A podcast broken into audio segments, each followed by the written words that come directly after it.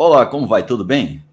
Hoje é dia 12 de abril de 2022, são exatamente 10 horas e 3 minutos, horário de Brasília. Estou falando aqui da minha residência em São Caetano do Sul, ABC Paulista. Estamos fazendo gravação com os acadêmicos da Academia Brasileira da Qualidade para que eles contem para a gente a sua história pessoal, a sua história profissional, principalmente a história relacionada ao mundo da qualidade. E hoje eu tenho um prazer de receber aqui o, o Cláudio de Moura Castro. Tudo bem, Cláudio? Tudo bem. Você está falando aí da Grande Belo Horizonte, pelo que eu sei, é isso mesmo? Falando da Grande Belo Horizonte. Eu moro num condomínio fechado, que tem 190 lotes e 12 casas. Que maravilha. Eu fico sempre torcendo para não construir mais casas. Mas acho que até vou ter um bom tempo, sim, congestionamento.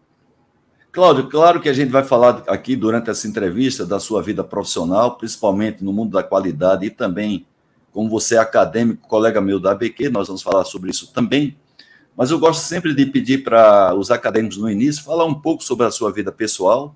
Eu sei que você tem uma vida sui generis pessoal, que o pessoal vai saber que, que vida é essa. Não é uma vida convencional, não é? tradicional de um adolescente, de um jovem, até mesmo de alguns adultos. E eu queria começar justamente por aí, você se apresentando, porém iniciando, contando aí um pouco da sua vida profissional, os hobbies que você tem, alguns inclusive que geraram alguns problemas para você, né? Problema de ordem física. Mas vamos lá, Cláudio, por favor. Primeiro, obrigado por você estar aqui presente, mas fique à vontade. É, uma, uma entrevista como essa é uma chance para você voltar atrás e perguntar quem sou eu. Quem Isso. E eu acho que uma característica que marca a minha biografia é ter dois lados. Quer dizer, eu tenho dois, dois aspectos que acabam influenciando bastante na minha vida profissional. Pouco tempo eu descobri uma fotografia, eu devia ter mais ou menos quatro anos de idade, sentado na cama, rodeado de ferramentas. Então, eu não sei porquê. Minha família nunca foi muito ligada à oficina, manualidade, etc. Mas isso foi uma coisa que sempre me atraiu. Quer dizer, com 5, 6 anos de idade, eu tinha minha caixinha de ferramentas e a partir de 12 eu tinha uma oficina mecânica em casa, no fundo lá. E isso vem até hoje. Eu continuo colecionando ferramentas antigas. Quem olhar aí para trás vai ver. É, a gente está vendo ali, não é? Eu pensei até que era algum tipo de adesivo, mas são ferramentas não, não, de verdade, não, é? De verdade. Então, eu continuo colecionando. Deixa eu colocar aqui. Olha só. Ferramentas. Isso, então, me marcou muito. E o que, que aconteceu na minha vida? Quando eu tinha 10 anos de idade, meu pai foi ser executivo de uma indústria siderúrgica no interior de Minas, aqui 50 quilômetros de Belo Horizonte. E nós, eu fui morar dentro da área industrial, eu estava a 50 metros do alto forno. Do, da cama eu ouvia manobra de alto forno, durante todos esses anos que eu morei. E eu descobri que a escola era muito chata, apesar de que eu percebia que tinha um potencial de interesse. A escola, além disso, era ruim. E o que me interessava realmente era a marcenaria e a mecânica. Então, eu fiz, de uma forma assistemática, mas muito persistente, um aprendizado em mecânica e em marcenaria. No caso, eu frequentava a modelação que prepara os modelos de madeira para fundição em ferro e aço. E aprendi, quer dizer, me puseram na bancada, aqueles, aqueles oficiais mais velhos me puseram para trabalhar, me mostravam as coisas, revelavam os valores da profissão, o que, que é ser um marceneiro, o que, que é ser um ajustador, o que, que é ser um torneiro. E aquilo monopolizava a minha cabeça e para a escola sobrava um, um, um resíduo de esforço e de motivação para não levar bomba. Não levei, sobretudo porque a escola era ruim. E com 15 anos eu construí um torno mecânico. Meio que desenhei, fiz as peças, fiz um modelo em madeira, mandei fundir. E tinha uma usinagem que, obviamente, eu não podia fazer, mas o resto foi na lima. E esse torno funcionou durante pelo menos uns 10 anos. Um torninho pequenininho, colherinho por qualquer padrão, mas funcionou. Então, eu alternei entre madeira e metal. E até hoje eu tenho uma boa oficina. Quem olhar para trás vai ver que a minha oficina é contígua à sala, separada por uma parede de vidro. Isso Opa. revela um pouco do, da minha escala de valores.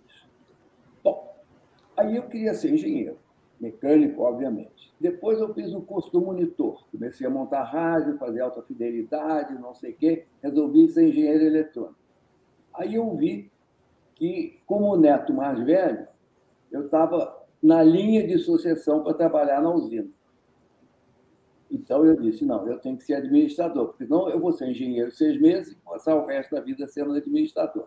E entrei no curso de administração. Fiz um ano de administração que era junto com economia. Aí disse: a economia é um mundo cognitivo, intelectual, simbólico, de uma beleza extraordinária. Mudei para economia. Aí fiz economia na, na, no FMG, que era uma excelente faculdade na época, a melhor do Brasil, por acaso. Esse é um outro caso longo. Sim. E me formei. Na época era muito fácil conseguir bolsa. Que ano era esse, Cláudio? Isso foi, me formei em 62 para 63. Ok. Aí fui estudar com o Mário Henrique Simons, que era o primeiro curso de pós-graduação, ainda não era mestrado. Depois, mais adiante, eu fui ser professor. Já estava virando mestrado.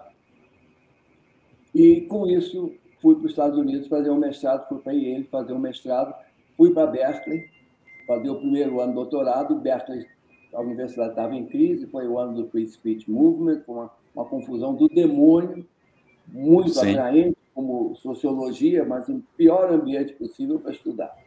Sim. Aí eu fiquei fora. Fui para Vanderbilt, Sim. fui aluno do Georgescu Rogan, que é o cara que me influenciou mais intelectualmente, o Mário Henrique também, mas mais o Georgescu. Terminei o doutorado em, em economia. Em Vanderbilt. Em Vanderbilt. Mas, nesse momento, eu já tinha me bandeado com a educação. A minha tese já era sobre a economia da educação. Então, eu fiz graduação, mestrado, doutorado em economia e nunca trabalhei um só dia como economista. Quer dizer, eu sou um, um, um desertor prematuro. Eu desertei antes de acabar, apesar de que completei o diploma. E aí fui para o IPEA, e aí fui, depois fui dirigir um programa internacional de, de, estudos comparativos de educação, que incluía também nutrição, e, e, e, e aí a minha carreira passa a ser uma sucessão de mudanças de assunto. Sempre com, claro, não fui Sim. desenhar chip de computador, mas eu, Sim. dentro da, da, dessa possível temática, eu mexi com tudo. Quer dizer, eu estava terminando uma pesquisa sobre alfabetização e fui convidado para ser diretor da CAPES. Ou seja, passei do extremo do Mobral Sim. para cuidar de doutorado, mestrado, doutorado e pesquisa. E eu me meti na área de inovação, de pós-graduação, etc. Ô, Cláudio, só abrindo um parênteses, quando a gente fala CAPES, claro que a gente, quem está inteirado, sabe exatamente o que é CAPES, mas pode ser que alguém que esteja aqui nos assistindo, pela denominação CAPES, não sabe exatamente o que é. Por favor, explica aí para quem está nos assistindo o que é o CAPES. A CAPES é o pedaço a CAPES. do Ministério da Educação. Isso aí, se é O ou A, é, é, não vamos discutir. É, é o gosto do freguês. Isso. É o pedaço do Ministério da Educação que cuida da pós-graduação, mestrado e doutorado, seja das Sim. bolsas para o país e para o exterior, Isso. seja das políticas de pós-graduação. Então, é um órgão tá claro, fundamental tá e um órgão que lida com o pedaço mais bem sucedido na nossa educação. E você foi diretor-geral da CAPES em que época, em que ano, mais ou menos, em que governo? 79 a 80 e tantos. E 89, calma, 89... 79, 79. 79, 79 ainda era, o, ainda era o João Figueiredo, se não me falha a memória, não é? Era o presidente. João Figueiredo, eu entrei junto com o João Figueiredo. João Batista Figueiredo, é, exatamente. Isso, isso. E eu entrei na CAPES, veja bem, isso era um momento em que doutores havia pouquíssimos no Brasil. Eu fui o segundo ou terceiro, foi Edmar Baixa, Tolosa e eu, doutores americanos. Tinham alguns mais antigos de origem francesa. Então, o mercado de trabalho era absolutamente fácil para alguém com meu perfil. Não, fiz, não, não tive nenhum mérito. O meu, meu mérito foi ser velho, foi chegar antes dos outros. E então eu entrei na CAPES com a seguinte proposição. Eu vivo falando mal do MEC, eu, tô, eu vivo escrevendo um artigo esculhambando o MEC. Será que se eu me puser na posição de um executivo dentro do MEC, eu vou conseguir fazer aquelas coisas que eu sempre escrevi que deviam ser feitas? Sim. Primeira sim. proposição. Sim. Segunda proposição. Quanto tempo vai levar antes que eles me ponham para fora? Certo. Ou seja, eu entrei demissionário. Eu entrei para ver o que, que dá para fazer. Sim. A grande surpresa é que eu descobri que naquele momento histórico, naquela circunstância, dava para fazer muita coisa. Que, que bacana. Muita coisa. O governo militar era um governo tecnocrático, ou seja, aceita decisões técnicas, a, a, a ingerência política era praticamente nula, então Sim. eu consegui fazer coisas que até Deus duvida.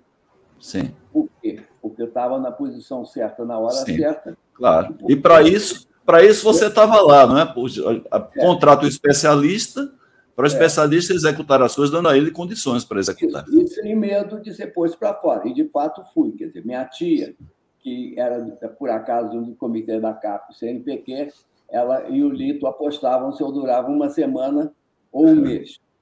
E acabou que eu durei três anos. Né? Foi um recorde. Sim.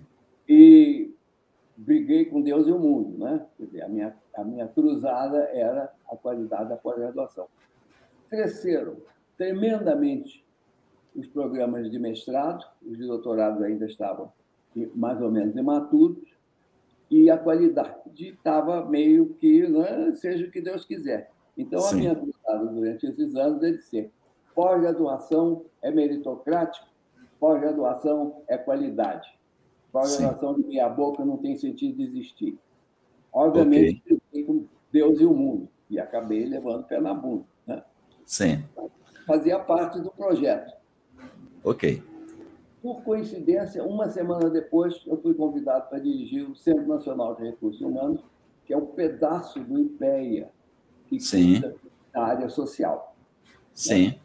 Então, entrei lá em condições, havia uma briga interna, eu entrei, foi também conseguimos fazer muita coisa. E fui tão competente que destruí o CNH. Certo. Eu explico o, o, nesse momento, pintava a saída dos militares. Os próprios militares estavam costurando essa saída. É, que é a chamada Constituição da Abertura Democrática, que a gente chamava na época. Pintava que entrava um governo civil. E do CNRH nós percebemos que não havia uma área social, não havia um projeto da área social.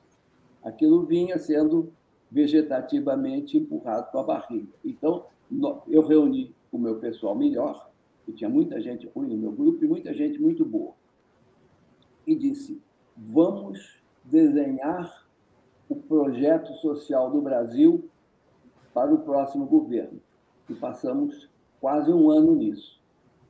Entrou o próximo governo, os ministérios estavam despreparados e roubaram quase todo, roubaram as melhores cabeças do império. Por isso que eu disse que eu praticamente destruí o, IPER, não, do CNRH. Do, do IPER também. Então, o, nesse momento, o CNRH perdeu um colosso de gente, porque era o grupo que havia formulado de uma forma mais consistente uma política para a área social que, dentro de certos limites, até que não, não foi, foi incorporado. Né? O, governo, o governo seguinte meio que incorporou por falta de, de, de outras alternativas de, de, de, reflexão, etc. Eu fiquei no CNRH até o fim do governo, aí voltei a ser pesquisador no próprio CNRH e fui nessa, nessa na, na década de 70 eu investi praticamente metade do meu tempo estudando formação profissional, Senai, ensino técnico e, e essas coisas todas. Então, pouco depois, quando eu estava bem soltinho ali no IPE fazendo pesquisa, escrevendo livros, eu fui convidado para dirigir o grupo de política de formação profissional da OIT em Genebra. E fui para lá, passei seis anos morando em Genebra, na morando na França, no, no, num bairro de Genebra que Sim. era no território francês. Sim. E seis anos, enfim, interessante e tudo, e tinha muito contato com o Banco Mundial, pelas, pelos interesses comuns, o Banco Mundial estava muito metido com formação nessa época. Aí as condições de, de, em Genebra ficaram meio ruins, eu acabei brigando com o meu chefe, porque mudou o chefe, e eu casquei fora e fui para o Banco Mundial. E peguei o, o, o, mundo soviético e o mundo árabe, numa, numa divisão técnica, eu não fazia projeto. Sim, claro, não tinha claro. mais idade para aprender a fazer projeto. Eu ia Sim. competir com aqueles meninos de 26 anos que, que iam me, me, me, me engolir.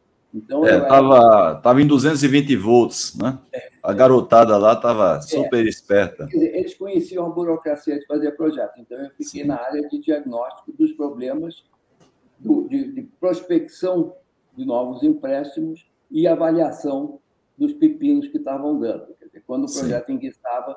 É. Daí, eu fui convidado para ir para o BID, para dirigir um grupo de política social. E fui de, de, de, fui fazer isso.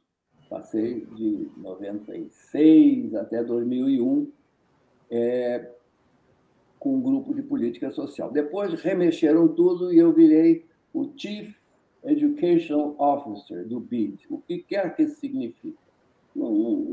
É meio vago, mas o fato é Sim. que era bem interessante o trabalho. Né? Eu tinha contato com tudo, viajava, discutia todos os problemas, muita interação com Henrique Iglesias, que é uma figura extraordinária. E em 2001 eu me aposentei e, e voltei. Mas voltei depois de investir anos e anos e anos em manter a minha reputação viva no Brasil. Sim. Ou seja, durante todo esse tempo eu preparei minha volta.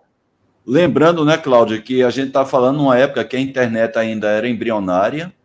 Hoje, claro, você pode estar em qualquer lugar do mundo, você continua presente é. onde você esteja, né? A mídia dessa condição, mas naquela época era bem restrito e, e você está no exterior, principalmente em um local de primeiro mundo avançado e ainda está linkado com as coisas do Brasil, não era uma coisa fácil. Usava todas as minhas férias, usei todas as minhas férias para vir hum. dar fazer conferência no Brasil e escrevia. E fui, e fui assessor do Paulo Renato durante os oito anos. É, eu não gosto, eu não gosto de emitir, eu não gosto de emitir opiniões em relação a algumas, alguns profissionais do governo federal, principalmente porque hoje a gente está, infelizmente, num mundo polarizado, mas eu, particularmente, analisando desde a época de juventude até hoje, talvez no Ministério da Educação e Cultura não tivemos uma pessoa tão, tão é, assim, equilibrada e preparada como, como Paulo Renato, né? Deixou um grande legado para a gente. Claro que quando eu faço comentário desse, eu estou sujeito à crítica, mas a gente tem que assumir as nossas opiniões. É, a sua opinião é uma opinião neutra, a minha não é, mas eu concordo. Opa, que beleza. Foi Fico feliz. da educação no Brasil. Eu estava lá dentro, eu era assessor, não Sim. era funcionário.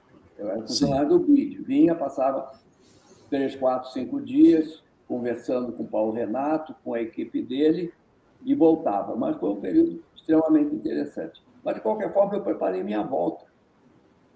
Sim. E quando voltei, eu tinha a possibilidade de ir para o Positivo, tinha a possibilidade de ir para a Fundação Roberto Marinho, mas preferi ir para o Pitágoras, para onde ou para, eu havia desenhado uma faculdade. Sim. Mas isso, isso aí não teve também um pouco de barrismo, não, aí, Cláudio? Porque a gente tem uma, uma positivo muito aí presente em Minas Gerais, sua terra, né? Não é minha terra. Eu sou naturalizado, eu sou carioca. É, mas de qualquer maneira você você está aí radicado aí, radicado em Minas. Um, um resíduo de sotaque carioca. Mas, sim, teve uma influência. Mas era, uma, era um projeto muito interessante, que era uma faculdade que eu desenhei, talvez a faculdade das, das dos dois ou três modelos mais inovativos que apareceram no, de, de 2000 para cá. Nós começamos a implantar, mas por razões fortuitas, houve mudanças administrativas, houve muito azar na indicação dos, dos CEOs e o modelo naufragou junto com a instituição que, felizmente, se recuperou, mas com outra, com outra orientação, muito mais crescimento quantitativo do que o que eu queria fazer, que era um modelo de qualidade mais escalável para muita gente. Então, me, me, me desgostei, me desiludi, pedi as contas, fui embora e fui trabalhar como assessor do Oriovisto Guimarães, que é o, o, o, a alma do Sim. positivo.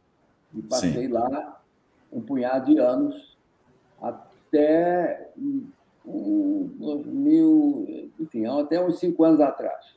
Certo. Agora, Cláudio, eu vou explorar um pouco mais nessa parte sua, principalmente na educação. A gente vai fazer algumas perguntas aqui é, atuais em relação à educação aqui no Brasil e também a própria entrada sua na Academia Brasileira de Qualidade, mas eu criei no início a expectativa para quem está nos assistindo para curiosidade sobre a sua vida pessoal, não é?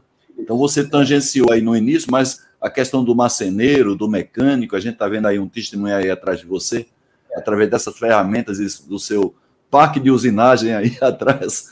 Mas aí eu queria que você comentasse um pouco com, com a gente sobre esse hobby que você tem, não é? Que traz às vezes algumas sequelas físicas, mas gera para você uma sensação enorme de desafios, de superação de limites. Então, fala um pouco para a gente aí sobre essa sua vertente pessoal. Deixa eu dar um passinho atrás, porque eu não completei um, um Ah, por favor, por favor, Cláudio.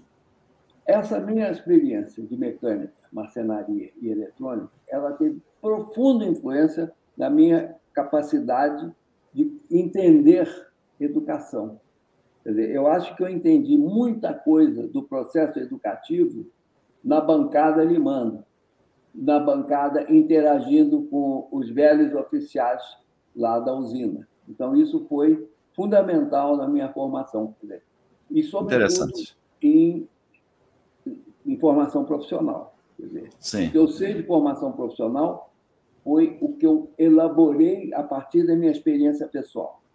Interessante, Cláudio. Só abrindo um parênteses, eu trabalho, você sabe, com o programa 5S nas empresas, principalmente indústria, é. e é muito comum eu encontrar um operador né, de equipamentos, e até mesmo hoje um engenheiro, até um gerente, diretor, que evoluiu na sua carreira profissional, porém essa pessoa fez o Senai lá com 14, 15, 16 anos lá atrás, é. e ele relembra para mim as boas práticas, os ensinamentos, a disciplina, a autodisciplina, aquela questão de deixar o local limpo, organizado, a pontualidade, para participar de eventos, reuniões, treinamentos, e eles dizem que quando não são militares, não é quando não prestaram serviço militar lá como recruta, ou até mesmo como aluno do CPOR ou NPOR, é. eles revelam que justamente aprendeu todos esses fundamentos de educação no Senai, numa escola profissionalizante como o Senai. Você disse tudo, eu não preciso repetir. É isso aí. É. Essa, essa embocadura da formação profissional eu nunca encontrei nos livros. Sim. quando eu estava escrevendo meus trabalhos, meus papers, meus livros, essa coisa toda. Foi da minha experiência de, de, bancada. Bom, agora, existe um, um defeito no, no, DNA das pessoas, de algumas pessoas, isso eu não estou brincando, é de verdade, que fazem com que essas pessoas tenham tendência a se arriscar. Quem sabe que eu tenho esse tal de DNA? Quem sabe que eu tenho esse desvio? Porque desde 13, 14 anos de idade, que eu saía de casa às 5 da manhã, 4 da manhã, 6 da manhã, no meio a pé, ia para o meio do mato e passava o dia todo e chegava às 8, 9 horas da noite a família em pânico. É? Dizer, então começa, começa aí. A, a, a, bicicleta, a, a, o, os grandes passeios a pé, eu até hoje continuo fazendo passeios a pé que duram seis dias, etc. No meio. Certo. Mas você não fazia aquela proibição que os pais faziam para a gente de não, não nadar nos açudes, nas lagoas, né? Ou você fazia também essa aventura? Fazia tudo. Fazia tudo. Bom, aí fiz judô, que me ajudou, aprendi a rolar, aprendi a fazer rolamento em judô, que até hoje eu uso no tênis. É, depois, karatê, sou faixa roxa. E lá, quando eu vou lá para dois, quando é que foi 2000, não, 76, 77 apareceu, eu vi um, um anúnciozinho de asa delta nos Estados Unidos, eu disse, eu tenho que voar nesse negócio.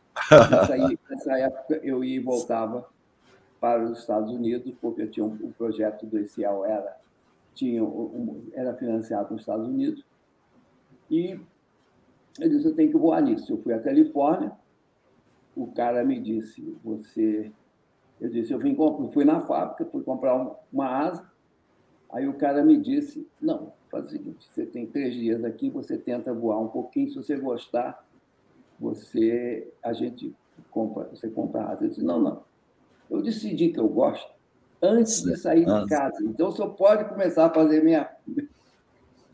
E, e voei, voltei e ainda comprei um kit de asa. Sim. uma abraçada de tubo, um carretel de cabo, os Nyco Press, e eu montei a, primeira asa na casa do meu avô, onde eu estava morando nessa época, no Rio de Janeiro. E era, e era no Rio de Janeiro, ok. No Rio de Janeiro. Tipo, foi quando eu voltei, eu fui para o IPEA. Certo. Você, você, na, você nessa época já fazia o, o seu mestrado lá na Universidade de Yale, não? Não, eu tenho, o, o, o, mestrado eu comecei, o mestrado foi em 63, eu fiz o mestrado. Ah, foi assim que você se formou, então. Você se formou em 62, na sequência já fez mestrado. Fiz o mestrado e fiz o doutorado logo em seguida. Nem voltei para o Brasil, foi, foi emendado. Tá. tá. Bom, aí eu comecei a voar, caí, quebrei dente, quebrei pé, enfim, fui por aí afora com isso tudo. E tive, tive eh, trike, né, o, o, o, esse, essa asa delta motorizada, caí, me quebrei, quebrei asa, depois, depois comecei a, em Genebra, comecei a fazer o parapente, voei muito de parapente, também caí, me quebrei, depois comprei um paramotor, voei, caí, é, não gostei, vendi. Continuo meio que volto, não volto para o parapente. A asa delta já ficou para trás. Então, eu, Sim. ah, escalada. Eu fiz muita escalada, até recentemente, até machucar o ombro com tênis. Eu estava fazendo Sim. escalada na academia e, no, e, na pedra também. E em Washington fiz caiaque de água branca, descendo, descendo cachoeira, corredeira, muito divertido. Bom, então, quer dizer, alguma coisa, alguma maldição me leva ao risco. Sim. Então, agora não, agora que eu estou ficando velho cagão, não sei. Sim. Mas, mas alguma coisa me leva ao risco. Certo. E isso eu acho que afetou a minha vida profissional, no sentido. É porque, pelo que a gente conhece de você profissionalmente, você sempre é uma pessoa inquieta, com assim, querer sair da zona de conforto e é. também provocar para que as pessoas saiam da sua zona de conforto. Então, talvez deve-se isso a essa sua característica pessoal também, Cláudio. É, com certeza. Quer dizer, eu já perdi um punhado de emprego, brigando, sim, sim. fora. Fiz, sim. Quer dizer, e, e, e adoto, e, e, entro em área que eu não sei Sim. nada. Sim. Dizer, eu acho que essa coisa da aventura, eu entro em uma área que eu não sei nada. Eu estava estudando Sim. Mobral e fui para pós-graduação. Eu Sim. me meti em fazer museu, já fiz um museu e uma exposição enorme, estou fazendo uma outra exposição agora sobre a Revolução Industrial. Sim. E política de saúde, agora estou sobre reflorestamento, quer dizer, é, é, eu não sei, eu, alguma coisa que me leva a me meter em coisa que eu não entendo. Aí, peleja, peleja, peleja, estou aprendendo, vou sobrevivendo e até agora deu certo. Cláudio, a, com relação à sua posição, às suas análises com relação ao mundo da educação no Brasil, eu sugiro, claro que a gente não vai aqui esgotar, porque também não é o, o, objetivo dessa nossa entrevista, discutir a questão da educação no Brasil, mas como você é um grande especialista em educação, é, eu não poderia deixar passar pelo menos uma conclusão rápida, resumida, sobre essas quatro décadas, você é de uma época, não é fazendo nenhum elogio ao regime militar, mas que a gente tem uma educação pública na época, coincidentemente ou não, na minha, no meu entender, de melhor qualidade, porque eu fui aluno de escola pública até a sétima série, né? depois eu fui, usei de bolsa para poder ir até o terceiro ano científico, fiz universidade pública, ou seja, mesmo durante o tempo que eu estudei em escola privada, particular, é, eu sempre recebi bolsa porque meus pais davam essa condição, é, eram, eram os pais, pais de oito filhos, funcionário público do IBGE, agente de coleta, que é a função mais simples que tem no IBGE, é agente de coleta. Meu pai entrou como agente de coleta e se aposentou como agente de coleta, e eu tinha direito, portanto, a receber essa bolsa que eu recebi durante toda a minha vida, é, principalmente até o, segundo, o terceiro ano científico, e quando eu entrei na faculdade, eu também usei do crédito, não é? Você bem lembra, o crédito escolar que terminou, viu, Cláudio? Em função da inflação que aconteceu naquela época, eu pagando uma merreca lá para poder quitar o crédito educativo que eu recebia durante, recebi durante toda a minha vida de universidade. É, eu paguei, eu paguei hoje, talvez, é, eu paguei hoje o carnê que talvez hoje, a valor nosso, não passasse de R$ 1.500 por todo o crédito que eu recebi durante os cinco anos de universidade, né? Em função da inflação, o valor era o valor nominal, não era o valor corrigido, mas era aquele que a gente tinha que pagar. Agora, Cláudio, eu queria que você fizesse, portanto, um resumo dessas quatro décadas. A gente está falando aí da década. Aliás, a gente pode até resumir cinco décadas, a década de 70 até agora 2020. É, é basicamente assim: o que é que você viu de principais pontos de evolução ou de involução na educação e concluísse também é, dando uma perspectiva, o que é que você imagina que vai ser a tendência da nossa educação pública. A gente sabe que a gente tem dois Brasis, é. mesmo na educação pública você tem Brasis diferentes, mas aquele Brasil maior que a gente bem conhece, como é que você também vê a perspectiva? Então, de maneira resumida, que até convido as pessoas que estão aqui nos assistindo para acompanhar a posição do Cláudio em outras publicações e outros vídeos, para vocês entenderem com mais detalhe a análise que o Cláudio faz sobre a nossa educação. Por favor, Cláudio. Vamos lá. Nem quatro, nem cinco décadas, cinco séculos. O grande problema da educação no Brasil é o que não se fez por quatro séculos. Dizer, o Brasil mesmo comparado com países como Paraguai, Peru, Colômbia, o Brasil é retardatário. As nossas Não. estatísticas de matrícula estão atrás do Paraguai até muito pouco tempo. Dizer, então, nós, nós herdamos de Portugal um sistema educacional extremamente frágil. Quer dizer, a imigração portuguesa que veio aqui era pessimamente preparada. Não nos esqueçamos em 1900, 85% da população portuguesa era analfabeta. Então, nós não temos modelos, não temos tradição, nós nos atrasamos horrivelmente. Enquanto que os Estados Unidos, na década, no, no, no século XIX, tinham a maior taxa de, de escolaridade no mundo, o Brasil estava atrás de países extremamente modestos da América Latina. Então, isso essa é a origem de tudo. Hoje nós estamos tentando recuperar o tempo perdido. Tivemos um grande sucesso, sobretudo nas duas décadas finais do século XX. No fundo, o que aconteceu? Milagrosamente, o Brasil teve uma taxa de crescimento extraordinária a partir do fim do século XIX, e isso, de uma forma ou de outra, puxou a educação. Então, é, é em 1950, nem metade dos brasileiros estavam na escola. No ano 2000, praticamente todos. Quer dizer, o grande salto da educação foi esse. E quando você corre, na correria que foi, é muito difícil manter qualidade. Nenhum país do mundo conseguiu manter qualidade nos períodos de expansão muito rápida. Então, nós tivemos essa expansão. Nós tivemos a incorporação, passou de 50% para 100%, num período bem menor do que 50 anos. Então, Sim. E isso aconteceu. Dizer, do ponto de vista quantitativo, nós fomos bem. Do ponto de vista qualitativo, pisamos na bola. Parte inevitável, mas parte pelo desapreço que a sociedade brasileira tem pela, pela educação. Houve uma mudança fundamental. Antes, a família dizia: pelo menos alguém tem que saber ler. E aí ia para a escola militar, ou ia para o seminário, ou qualquer coisa, ou, para uma escolinha que podia haver. Praticamente todo o ensino era privado, até a virada do século XX.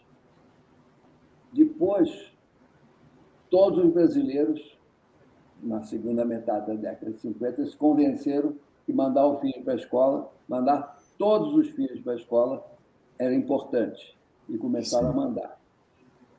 O passo seguinte foi descobrir que era importante que eles ficassem muito tempo na escola.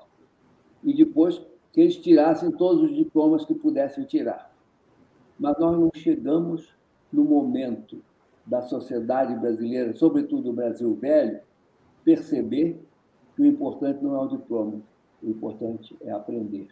Então, entra aí a grande, o, o, a grande mácula da educação brasileira que é a sua fraca qualidade, e o, o culpado, o problema, é esse Brasil velho que não se dá conta de que a qualidade é ruim e não se dá conta de que ele tem que cobrar uma qualidade melhor. Então, a meu Sim. ver, esse, essa é a essência do problema. Gente, as estatísticas até 2000 foram, foram muito bem, de 2000 para cá, medíocres. Agora, não é verdade que esteja parada e não é Sim. verdade que de 1990 e muito para cá a qualidade piorou. A partir Sim. do momento que nós passamos a ter o SAEB, houve uma, um aumento que a gente pode considerar medíocre, mas não houve queda. O médio Sim. foi o único que oscilou mais ou menos ficou no mesmo nível. Agora, últimos, no último ano antes da pandemia, ele deu um salto positivo, que foi uma grande surpresa. Sim. Mas o Fundamental 1 melhorou razoavelmente, o Fundamental 2 continua sendo uma área em crise, quer dizer, uma ação de coisas acontece, essa transição do, do, do, do Fundamental 1 para o 2, depois para o médio, está muito mal resolvida o médio era um nível encalhado, abandonado, esquecido, até 10, 15 anos atrás, até 20 anos atrás. Eu até escrevi um artigo dizendo alguma coisa do tipo: o que aconteceu com o médio é, escondido num desvão do ensino? Sim. Agora, nós temos uma nova legislação para o médio que é bem imperfeita, mas é muito melhor do que o que nós tínhamos. As Sim. grandes discussões a esse respeito, eu acho que é um passo à frente. Então, quer dizer, pelo menos o médio está recebendo atenção e nós temos que avançar. Tivemos um grande sucesso na criação de um, pelo menos uma universidade federal por estado. Isso mudou a cara dos estados mais pobres. Os estados do já tinham, São Paulo, Rio, Minas já tinham suas universidades, e Rio Grande do Sul já tinham suas universidades boas, e os estados do Nordeste não tinham, e os estados do, do Centro-Oeste nem existiam praticamente como Estado. Então, a presença de uma grande universidade federal prestigiosa, bem remunerada, etc., etc., etc., é um fator poderoso de mudança. Essa universidade envelheceu, ela está cheia de cacoetes, a governabilidade dela hoje é muito precária, mas ela teve um papel fundamental. E a pós-graduação é a grande vedete da nossa Sim. Sim. Nós temos, digamos, um número solto assim, de palpite.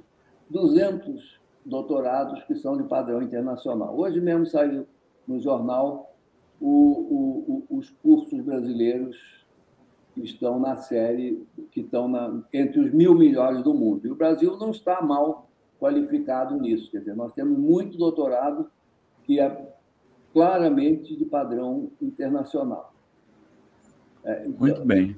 Agora, Cláudio, pode falar, Cláudio. Pode... Esse foi um grande sucesso.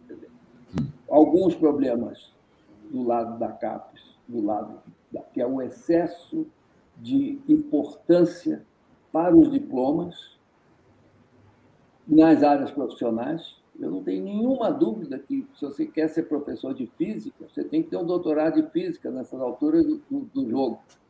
Sim. O mesmo com matemática, o mesmo com química. Agora, se você quer ser professor de engenharia, e se a opção é entre um, um, um doutorzinho que nunca entrou num, num, num chão de fábrica e um engenheiro que tem 30 anos de experiência, Sim. a CAPES e o MEC praticamente te obrigam a contratar esse que não sabe nada. Certo. É, eu sou eu sou até uma, eu sou, sou até o resultado disso porque eu faço parte há quase 14 anos de um curso de pós-graduação aqui na FEI, não é, em São Paulo. Eu só tenho pós-graduação, eu não tenho mestrado. Eu dou curso lá da disciplina 5STPM, a qual eu tenho experiência há mais de 30 anos. Mas em função da exigência lá do MEC, a gente tem que ter lá um balanceamento entre os profissionais que tenham até mestrado e doutorado, e pelo mix que foi feito, teria que sair alguns profissionais que não têm mestrado e doutorado. Então eu saí e a minha disciplina ficou com um colega lá que não tem, assim, evidentemente, uma experiência intensa como eu, mas de qualquer maneira tem um certo conhecimento. É, é a opção. Nas áreas profissionais, entre a experiência e o diploma. E por Sim. razões que a gente poderia especular, e eu costumo especular, mas não vamos entrar aqui, o MEC e a CAPES é um pouco o lobby dos PHDs, eles Sim. criam uma reserva de mercado para PHD, sacrificando pesadamente a experiência profissional. Eu, eu, eu tenho a filha de um amigo meu que estudava no fez o curso do Corcoran, que está ligado ao Smithsonian, que é o, o, a grande cadeia de museus, um curso de arte. E na seleção dos professores, eles não querem ver o diploma, não querem saber se tem diploma. Tem que ter diploma só de high school. Eles Sim. querem ver o portfólio do cara, é a condição número um.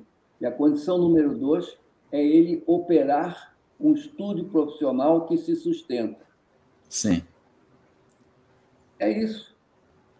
Não é? Ok. Sim. Quando você, quando você vê que o Media Lab, que tinha o Negroponte com todos os diplomas, e o sucessor dele, o diploma mais alto que tinha era high school, isso te diz alguma coisa sobre pragmatismo. Sim. Ele tem doutorado, mas fez depois que saiu do Media Lab. O hum. moço lá, o, nome, Sim. o nome japonês e nós não permitimos. Eu tenho, eu tenho uma sobrinha que tem um mestrado é, de arquitetura. Sim. Americano, de uma das dez melhores escolas. Ela Sim. não foi aceita como professora num curso aqui de Belo Horizonte, porque não reconheceram o mestrado dela. Hoje ela é professora em Berkeley. Olha só. Sim.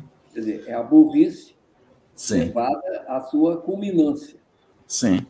Eu acabei de visitar uma grande empresa do agronegócio lá no Mato Grosso, passei cinco dias lá ajudando na implantação do programa 5S nessas fazendas novas, e um dos gerentes tinha apenas um curso técnico, mas tinha uma experiência imensa nessa área da, do agronegócio, e era o gerente das cinco fazendas mais bem conceituado, tinha recebido já propostas muito atrativas de outros concorrentes, não tinha aceitado, e goza de uma reputação muito grande na empresa, porém tem apenas o curso técnico, porém gera resultados. Exatamente. E, aí, e é isso que o MEC não entende. A área profissional, o que interessa é desempenho profissional.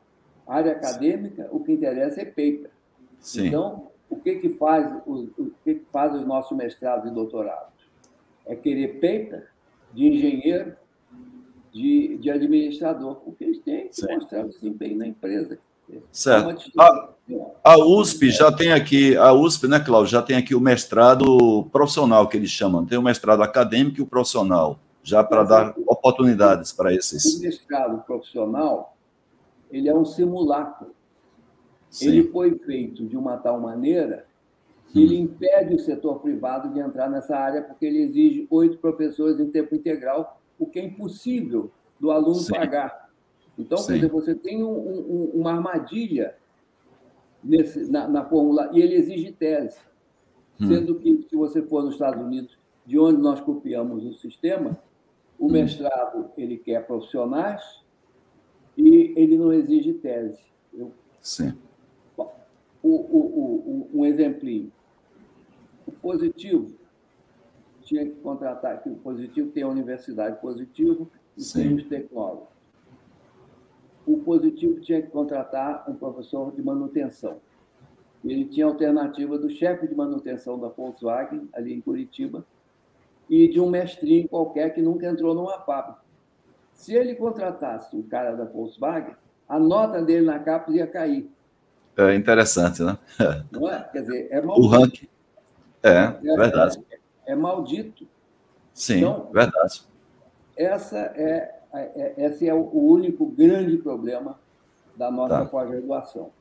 É não separar as áreas acadêmicas das áreas profissionais. Porque nas áreas acadêmicas vai muito bem. Quer dizer, o Brasil, em 1950, ele foi um levantamento de um cara chamado Ferraz, que era do CNPq, que foi para a UNDP em Nova York, não tinha nenhum paper assinado por brasileiro na década de 50 nos periódicos Sim. listados na, no, dentre os melhores, que era, era, originalmente a lista do Current Contents.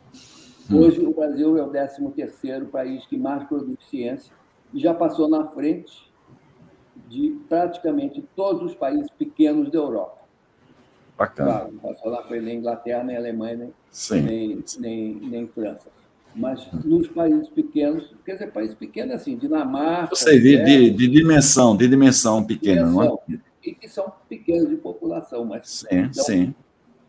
Nesse ponto de vista, o Brasil deu um salto enorme. O, o, o, dizer, o grande defeito é que o Brasil, a transição da ciência para a tecnologia é muito lenta, mas é lenta por toda parte. É, uhum. É, mas a gente se ressente do fato que, exceto na agricultura, a, a nossa pesquisa é acadêmica demais. Então, não, não, não, não ajuda tanto o desenvolvimento tecnológico. E o segundo defeito da nossa pesquisa é o excesso de fragmentação.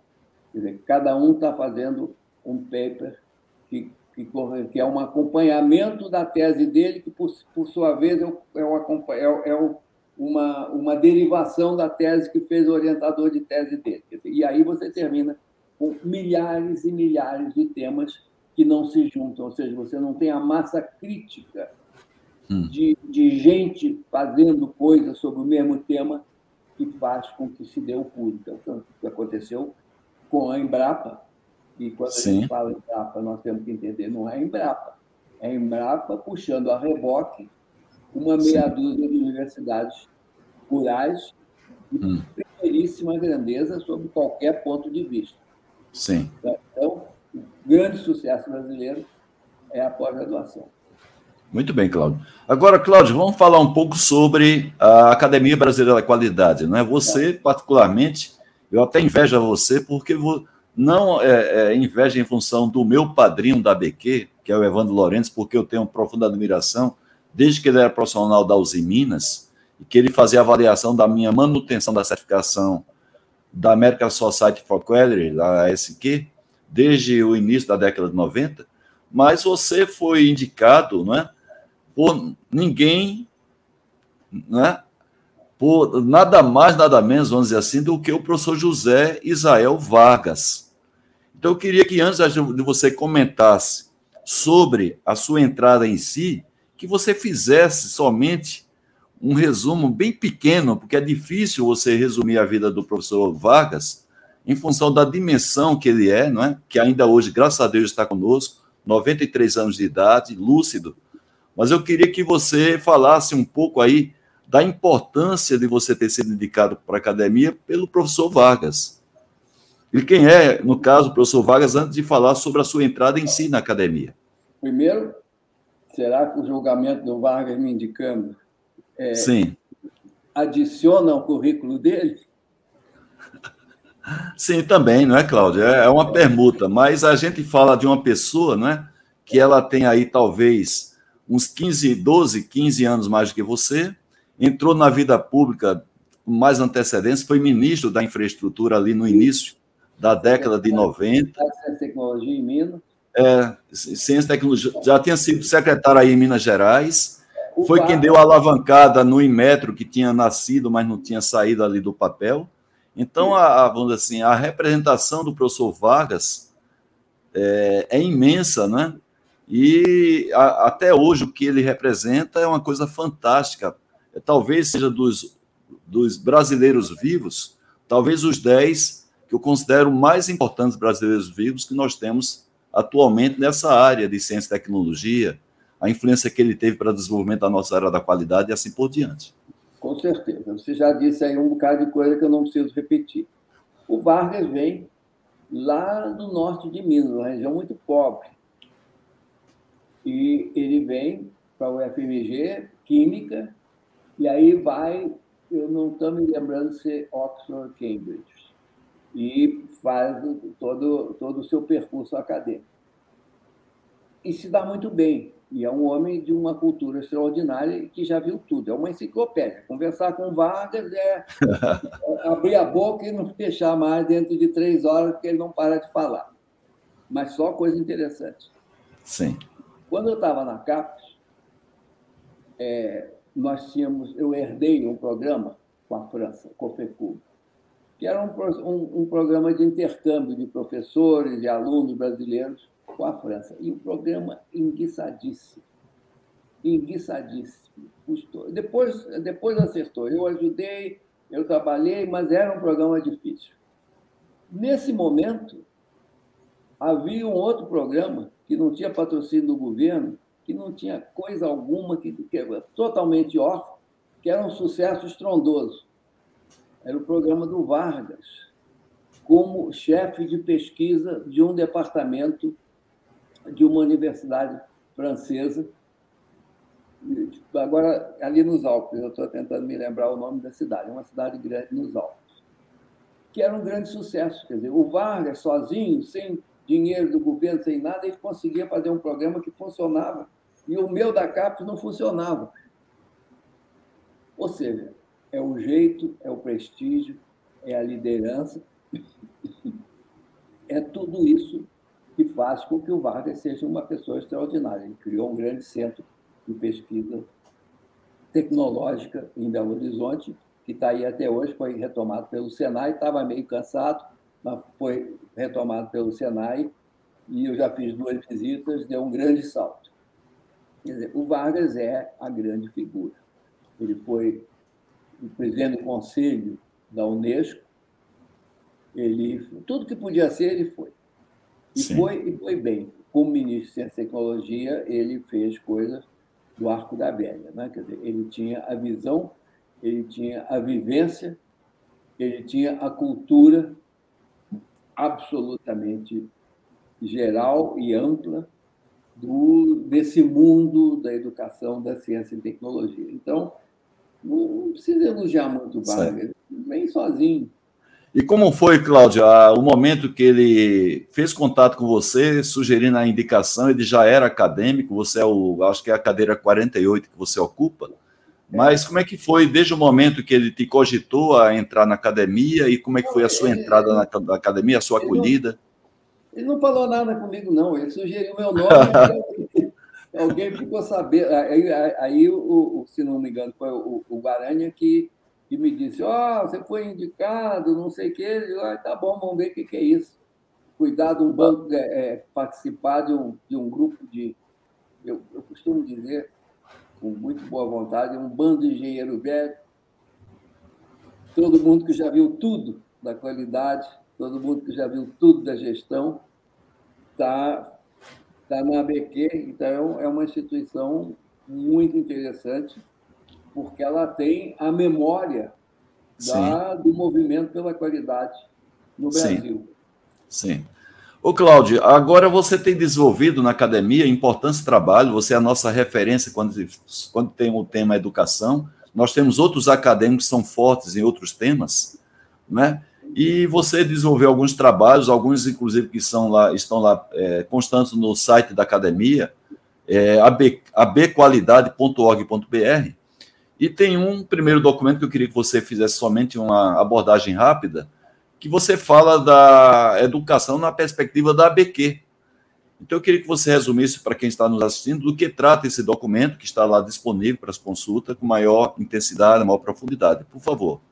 O, o documento, na sua, no que ele diz, arrumando o grande cenário, não é diferente Sim. do que eu disse alguns minutos atrás. O, a, a grande história da educação brasileira onde estão os problemas e etc. E, mas o que ele faz é alguma coisa que mais ou menos eu alinhavei, é dizer, é preciso convencer os brasileiros de que sem educação de qualidade nós não conseguimos dar o próximo passo. Esse é, esse é o ponto fundamental. Quer dizer, não precisa convencer o pai de mandar o filho para a escola e dizer para o filho ir tão longe quanto ele consiga ir. Isso, isso foi feito. Nem todos os países conseguiram isso. Em alguns países, sobretudo na África, está havendo uma queda. É, o desafio é convencer o brasileiro da qualidade. E a BQ, com o seu potencial e com as suas limitações, a gente faz a pergunta: convencer quem? Não sim, adianta é verdade, verdade. Não adianta sair de escola em escola. Sim, sim. Não adianta achar que você vai fazer conferência no clube dos lojistas e que isso sim. vai mudar o jogo. Sim. A ABQ, pelo passado dos seus membros, a gente sabe que eles conviveram com a isso. cúpula das melhores empresas brasileiras. Então, sim. a ideia tem que ser vendida revendida, re-revendida para essa comunidade empresarial que tem os, os acadêmicos da BQ em alta conta. Quer dizer, eles têm legitimidade, porque foram eles que foram lá fuçar, botar 5S, botar qualidade total, falar de gestão, essa coisa lá toda. Então, o grande papel da BQ, claro, a gente não vai deixar de fazer propostas genéricas a respeito Sim. do que o Brasil Sim. precisa. Nunca a gente vai deixar de fazer, de sugerir para o próximo presidente da República o que, que a gente acha que tem que ser feito. Sim. Mas isso é um tiro no escuro. Tá. Inclusive. A gente faz noblesse oblige. Você tem, você tem que fazer isso, porque tem que fazer. Tá. Se vai adiantar alguma coisa, a gente não sabe, mas a gente vai fazer assim mesmo.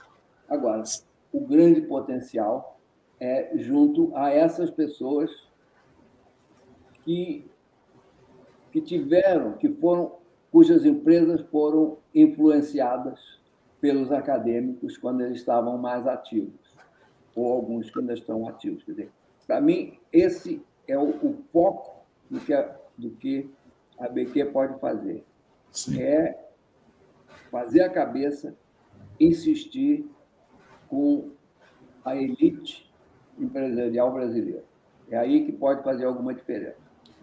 Certo. A gente, inclusive, depois a gente vai dar sequência um pouco nisso, a gente vai falar daquele, daquele trabalho que a gente tem feito na academia com a sua orientação, mas tem um segundo trabalho que você fala justamente essa questão da qualidade na educação inclusive no mundo das empresas, mostrando uma relação que tem forte, o sofrimento que as empresas têm hoje, por trazer da sociedade é, profissionais, colaboradores que têm suas deficiências na sua formação acadêmica e o quanto isso compromete a competitividade e, portanto, a sobrevivência das empresas aqui no Brasil. não diria empresas brasileiras, que a gente tem também as multinacionais que também, aqui no Brasil, assumem esse passivo em relação à educação.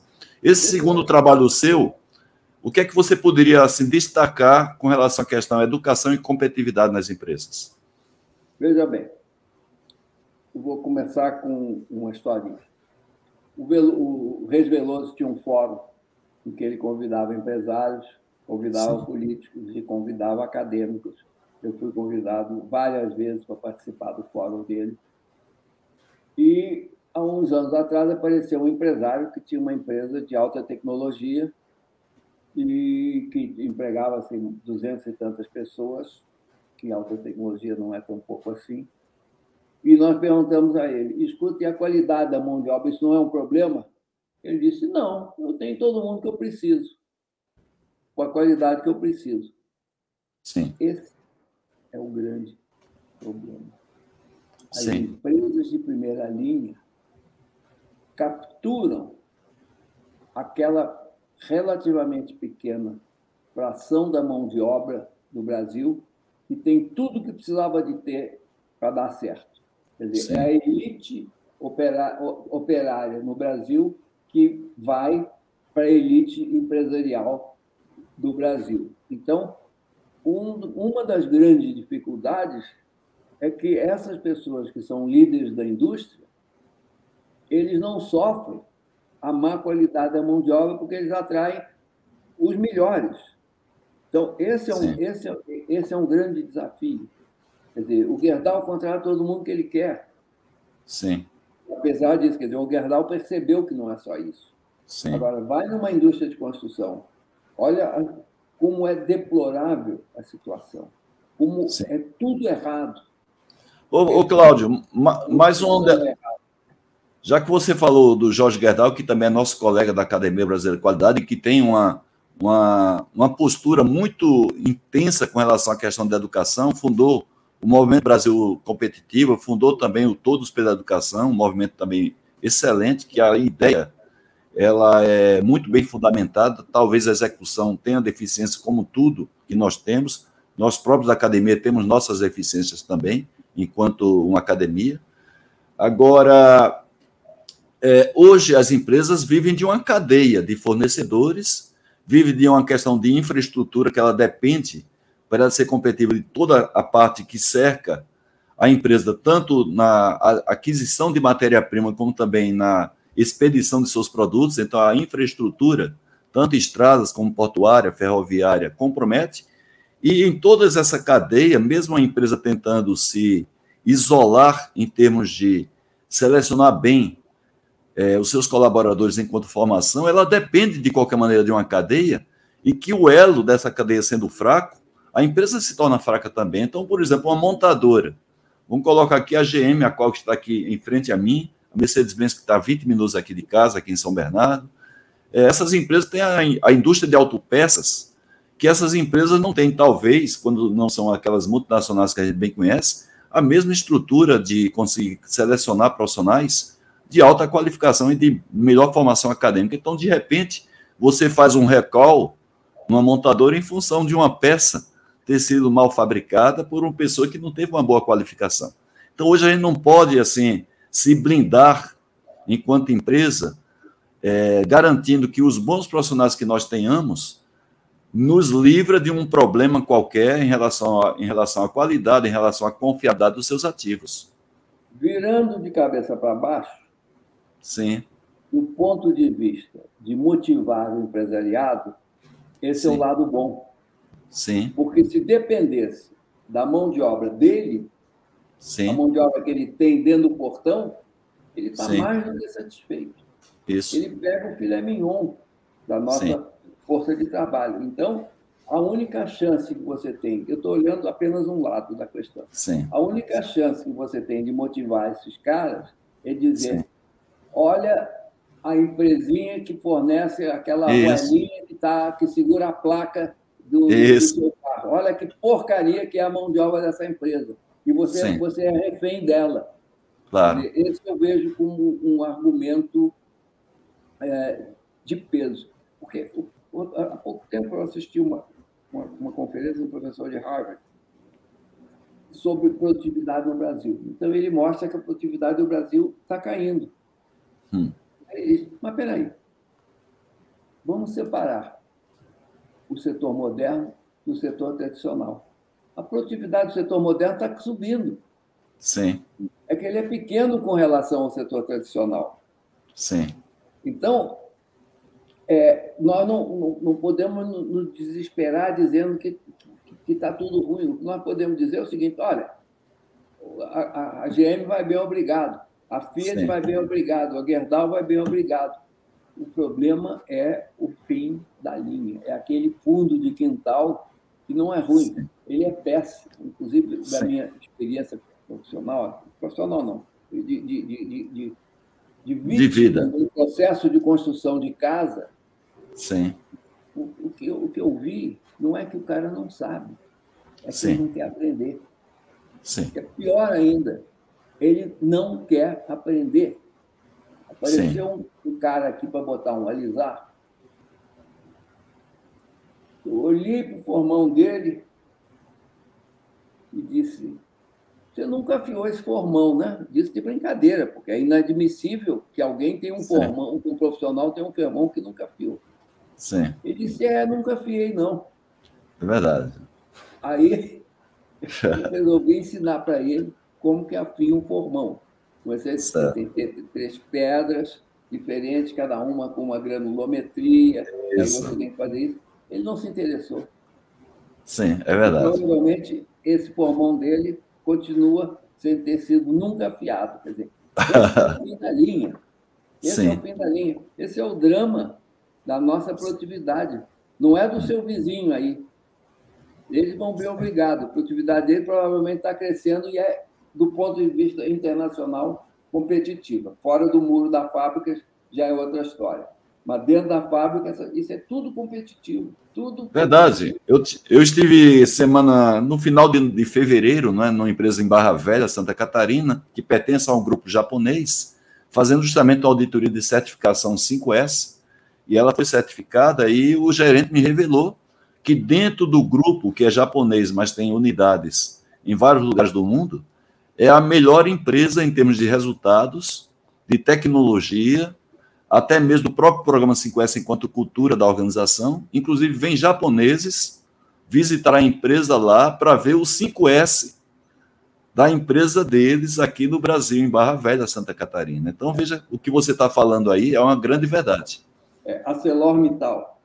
Sim. É um grande conglomerado. As fábricas Sim. brasileiras aqui, de, sobretudo aqui de Minas, Sim tem padrões técnicos melhores Sim. do que algumas da Europa. Inclusive da Índia, né? Que a origem dele é indiano, né? É. A Celomital é a família indiana. Índia tardiamente. É, Mital, né? É, a Mital. A Celor vem é. da Arbedes, que é do tempo do, do, Luxemburgo, etc. É verdade. É.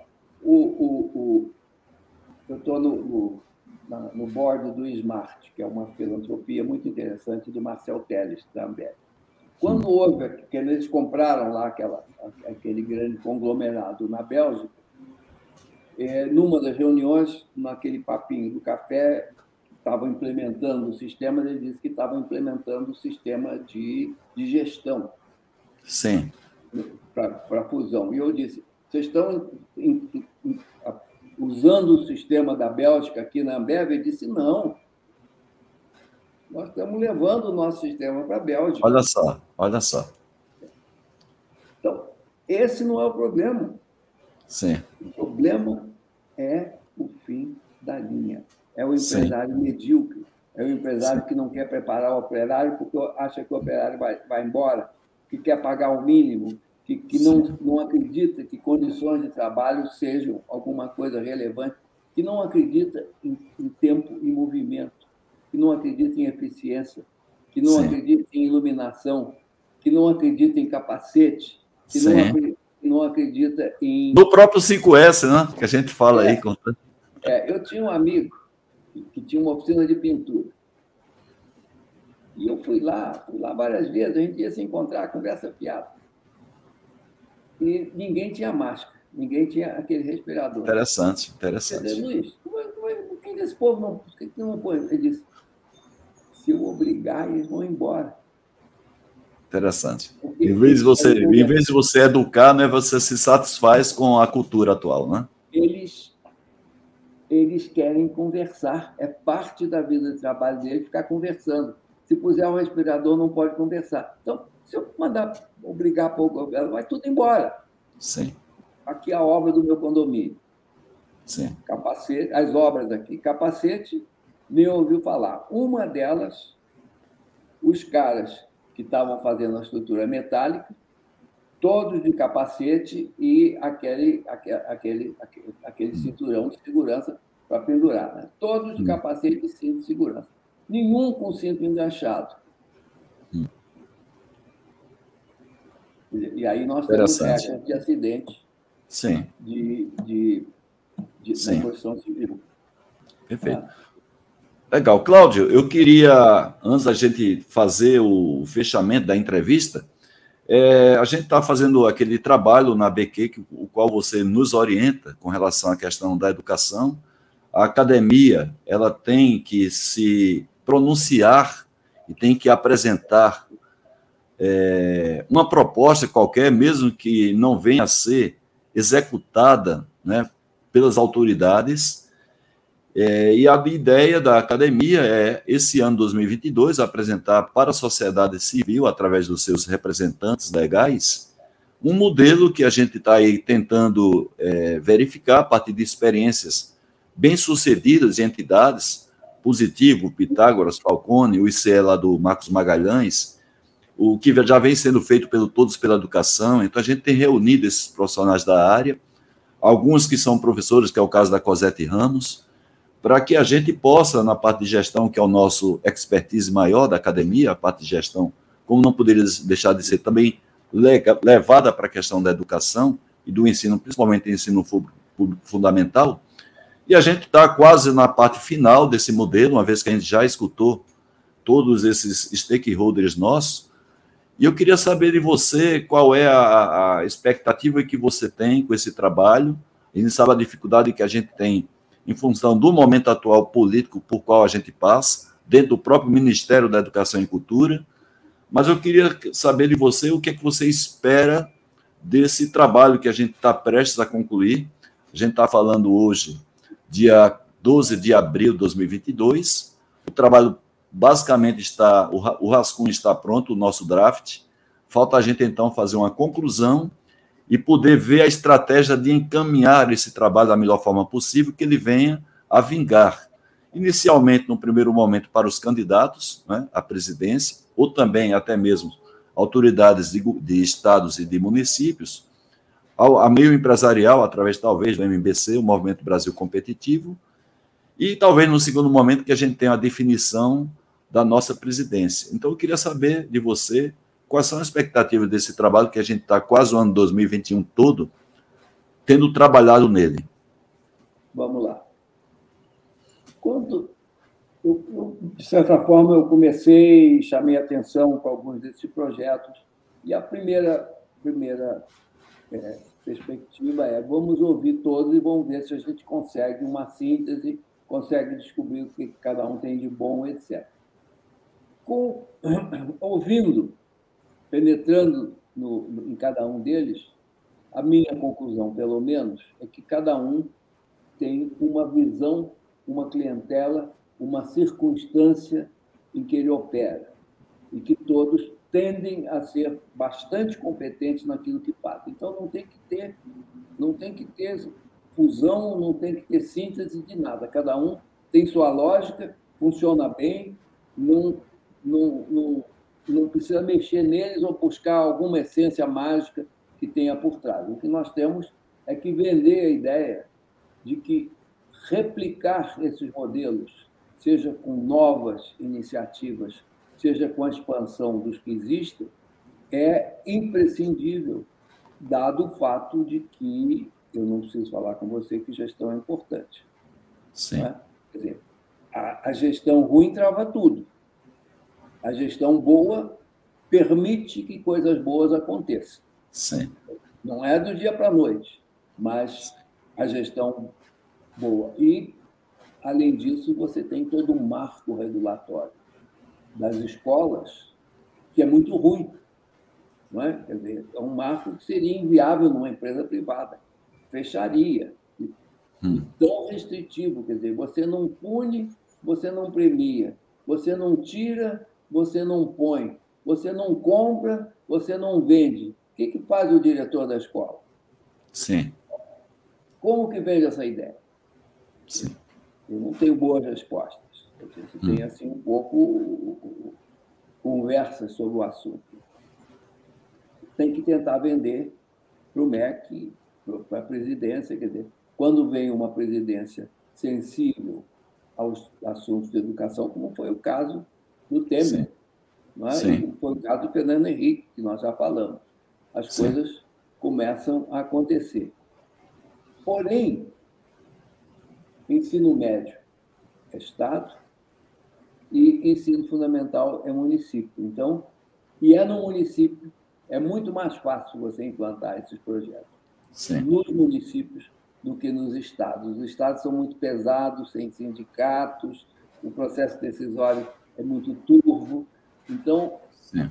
é mais fácil, mais viável você vender essas ideias para os municípios. Quer dizer, não é difícil você vender para um, mas é difícil você vender para mil. Então, Sim. a meu ver, esse é o desafio. Quer dizer, como que você vai fazer isso? Como que você vai fazer para vender a ideia de que dá para, mesmo com o marco regulatório idêntico ou ligeiramente modificado, alguns estados, algumas escolas conseguem resultados extraordinários e outras patinam. É? E aí Sim. entra toda aquela coisa de continuidade da política, da interferência política e por aí afora. Muito bem, Cláudio. São 11 horas e 20 minutos desse dia 12 de abril de 2022. Eu queria passar para você fazer as suas considerações finais, mas antes disso, agradecer por você ter dado sim para a gente fazer essa gravação, fazendo parte do acervo da Academia Brasileira de Qualidade, aquilo que eu te falei durante o convite, não é? As pessoas da academia conhecerem um pouco mais quem é o próprio colega da academia, o Cláudio Castro, apesar de sermos acadêmicos, a gente vem de origens diferentes e é muito importante a gente, já que está na academia, a gente conhecer mais o outro, até para poder extrair daquela pessoa o máximo do talento, do conhecimento, conhecer um pouco também da própria vida pessoal, porque isso aí cria uma identidade, principalmente de valores, isso é muito importante. As pessoas que conhecem a academia, eu sempre digo que o maior produto da academia são os seus próprios acadêmicos, né, através do conteúdo que eles têm a oferecer. A gente sabe o nível de exigência que existe para alguém ser indicado e depois ser eleito como membro, a partir de dois terços dos atuais membros da academia.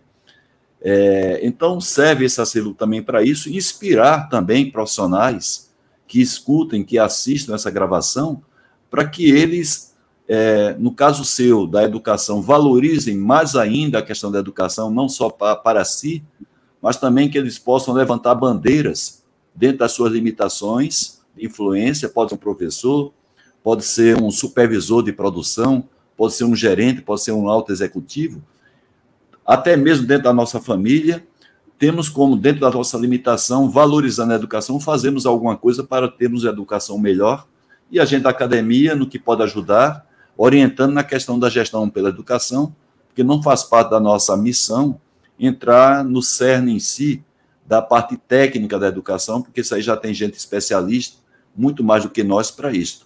Então, eu queria te agradecer por essa é, disponibilidade sua e passar para que você faça, por favor, as suas considerações finais sobre esta gravação que nós, nós estamos oferecendo aí para a comunidade. Olha, quem sabe alguém vai ouvir e vai aprender alguma coisa, de alguma forma vai se beneficiar desse vídeo. Mas eu conheço uma pessoa que lucrou muito com esse vídeo, que sou eu.